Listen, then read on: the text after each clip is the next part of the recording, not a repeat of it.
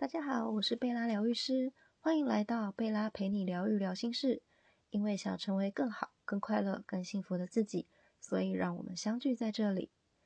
要预约咨询，请加入赖的官方账号，ID 是小老鼠零七八 HQSRZ，或是脸书搜寻贝拉的疗愈花园。我们今天要谈的心事是，原来有些你不知道的事情一直在影响你的生活，你每一天的选择。为什么我会这样说呢？因为从疗愈的过程中，有时候常常会出现一个出乎意料、很特别的情形哦。那个就是我们选定了一个主题，开始去做抽丝剥茧，为了找到底层信念的源头。但后来找到的事件，很可能是我们早就遗忘，或是现在长大的我们看起来没有什么事的小事情，但却对当时的我们造成了很大的伤害跟影响。像是我曾经找到一个事件，接下来的叙述是经过个案的同意，并且有进行名字的化名。婷婷的议题是不被他人尊重。最后我们找到的事件是，婷婷小时候搬家要离开屋子前，在窗户旁边看着窗外的景色，想要将窗外的模样牢记在心里。此时家人经过，询问婷婷在做什么。家人听完婷婷的说明。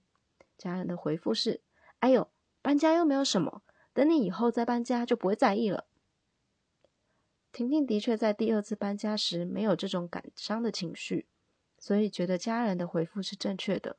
也曾经跟朋友分享自己曾经有过这样的经验，但在婷婷进入深度冥想的状态下讲述这件事情的时候，婷婷非常意外的哭了。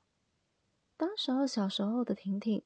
原来是觉得被否定了，觉得自己好像被责怪、不懂事、不成熟，觉得好像这样的行为跟感受是错误的，而且也很难过不被家里的人理解。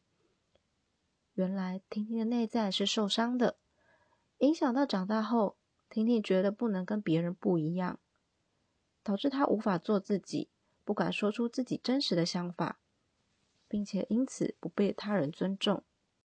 婷婷事后告诉我，她非常的意外自己会挖掘到这件事，也没想到自己的情绪会如此波动。原来这件事的伤口没有愈合，却也一直不知道。再来，我也想跟你们分享第二个个案。雨山来找我的议题是他的肩膀很容易酸痛。在雨山幼稚园的时候呢，发生了一件事情，妈妈要来接雨山回家。但是同学们都回家了，并且过了很久，妈妈很晚才来，让雨山觉得生气又难过，觉得妈妈不重视自己，以及是不是自己做错了什么事，自己不乖，所以让妈妈不爱我了。内心有一个深深的恐惧，害怕自己要被抛弃了。这个伤害阴影一直伴随到长大，即使雨山已经忘了这件事情。是在我们深度冥想中的时候，才发现了这件事。但是呢，在他生长的过程中，只要有类似的不被重视的感受，他就会扩大他内心的不安全感，担心自己被抛弃，自己是不被他人喜欢了。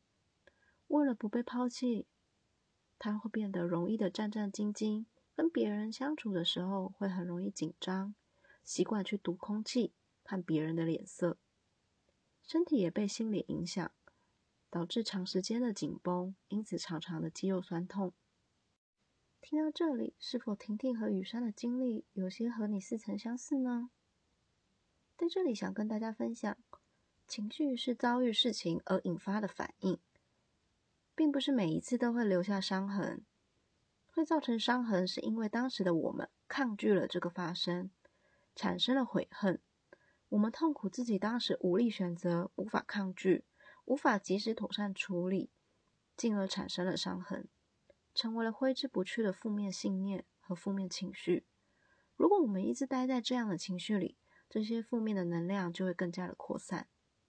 不过呢，凡事一体两面，很多成功人士都有不美好的童年，却因此激发他们拥有积极奋发向上的特质。